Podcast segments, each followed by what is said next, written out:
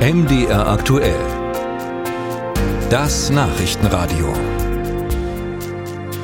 Die internationale Raumstation ISS ist so etwas wie eine exklusive Wohngemeinschaft im All. Für eine bestimmte Zeit leben und forschen hier Astronauten aus der ganzen Welt. Und das seit nunmehr 25 Jahren. Jedenfalls wurde am 20. November 1998 das erste Bauteil ins All geschickt, ein russisches Modul.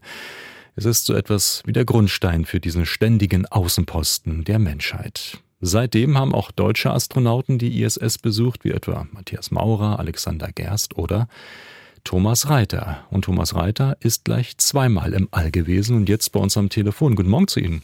Guten Morgen, Herr Kochale. Herr Reiter, davon haben wir die NASA-Astronautin Dorothy McCarthy-Lindberger gehört, die von der Aussichtskuppel der ISS geschwärmt hat mit diesem unvergleichlichen Blick auf die Erde.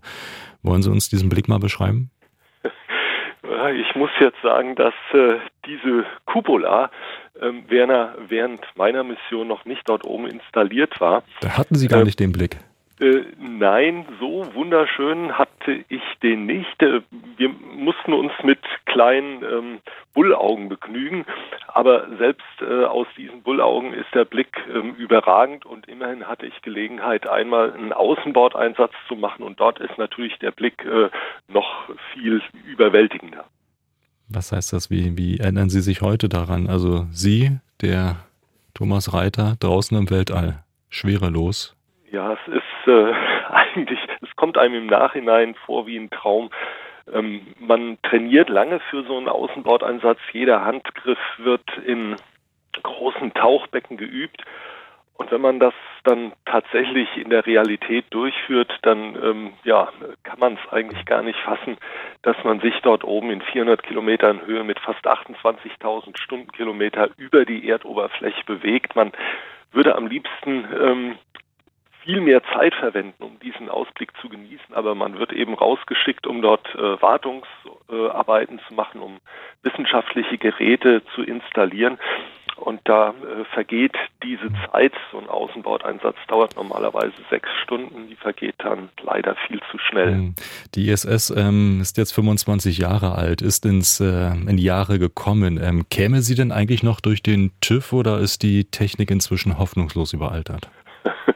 Also ich denke, durch den TÜV kämen sie auf alle Fälle. Es gibt wohl kein technisches System, was so gut überwacht wird, 24 äh, Stunden am Tag, sieben Tage die Woche äh, von einer Vielzahl von Technikern ähm, weltweit in USA, in, äh, in Europa, in äh, Japan, in Kanada. Also äh, da wird schon gut drauf geachtet, dass das alles funktioniert. Aber natürlich, klar, die Technik, die man dort verwendet hat, die stammt so aus äh, Ende der 80er, Anfang der 90er Jahre. Und wenn man das heute bauen würde, klar, äh, wäre das natürlich viel moderner. Ja, da geht auch schon mal eine Toilette kaputt oder eine Spülung. Wie muss ich mir das vorstellen? Wie wirkt sich dann sowas, ähm, solche Unzulänglichkeiten auf den Astronautenalltag aus?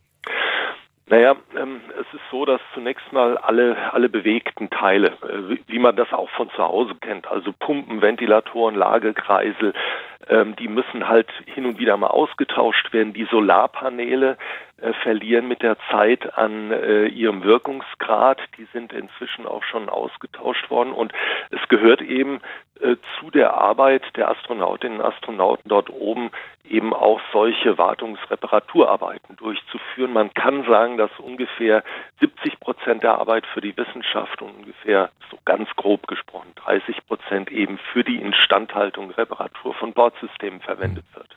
Und das wird ähm, alles äh, noch teurer, auch in den nächsten Jahren. Ähm, was kommt nach der ISS? Ja, also nach dem ähm, heutigen Stand der Dinge ähm, sehen wir, dass es äh, eine ganze Menge Start-ups gibt oder auch große Firmen, die ähm, darauf spekulieren, dass man äh, zukünftig eine Raumstation ähm, kommerziell betreiben wird, dass man also den Raumfahrtagenturen das anbieten kann, dort ähm, äh, Forschung zu betreiben und das dann gewissermaßen mietet. Ähm, ob man nochmal so ein Riesengerät wie die internationale Raumstation mit 420 Tonnen in den Orbit bringen wird, glaube ich heute eher nicht. Aber äh, das ist so der Trend, dass es dann vielleicht etwas kleinere Stationen, eine oder mehrere gibt, ähm, wo man dann äh, eben entweder für, ähm, so wie auf der ISS, permanent hinfliegt oder eben nur für begrenzte Zeiträume mal für ein paar Wochen, Monate dort ist und ansonsten äh, den Betrieb autonom automatisch durchführt.